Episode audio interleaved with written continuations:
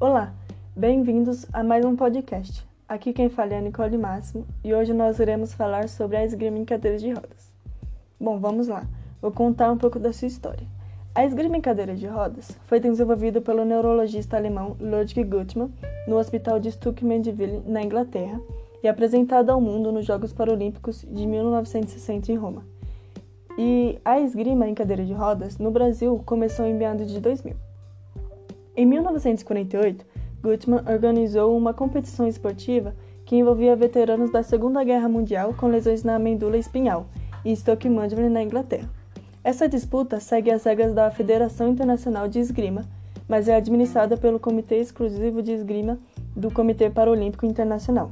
Em competição, as pistas medem 4 metros de comprimento por 1,5 metro e de largura, e as cadeiras de rodas são fixadas no chão.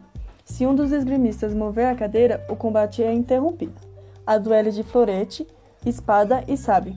Para cada prova, há uma proteção específica para o competidor e para as cadeiras, além regras, de regras para a pontuação ser válida. Classificação: As classificações da esgrima são a 1A e 1B. A 1A são atletas sem equilíbrio sentado, com limitações no braço armado, sem extensão eficiente do cotovelo e sem função residual da mão. Nesse caso, é necessário fixar a arma com uma atadura. A classe 1B são atletas sem equilíbrio sentado, com limitações no braço armado, detêm extensões funcional do cotovelo, mas sem flexão dos dedos, e nesse caso a arma é fixada como uma bandagem.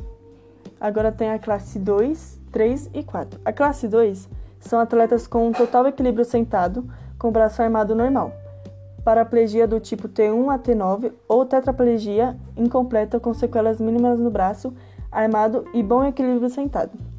A classe 3 são atletas com bom equilíbrio sentado, sem suporte de pernas e braços armado normal. Pequenos requisitos de amputação abaixo do joelho, do joelho ou lesões incompletas abaixo da D10 ou deficiências comparáveis, mas com a manutenção de equilíbrio sentado. A classe 4 são atletas com bom equilíbrio sentado, com suporte da extremidade superior e braço armado normal, como lesões abaixo da C4 ou deficiências comparáveis. As suas limitações mínimas são deficiências dos membros inferiores comparável à amputação abaixo do joelho.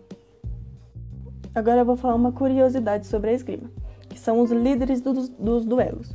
O topo do ranking dos medalhistas na esgrima em cadeira de rodas pertence ao francês Christian Large. O atleta subiu ao pódio nas edições de 1976, 1980, 1992, 1996 e 2000.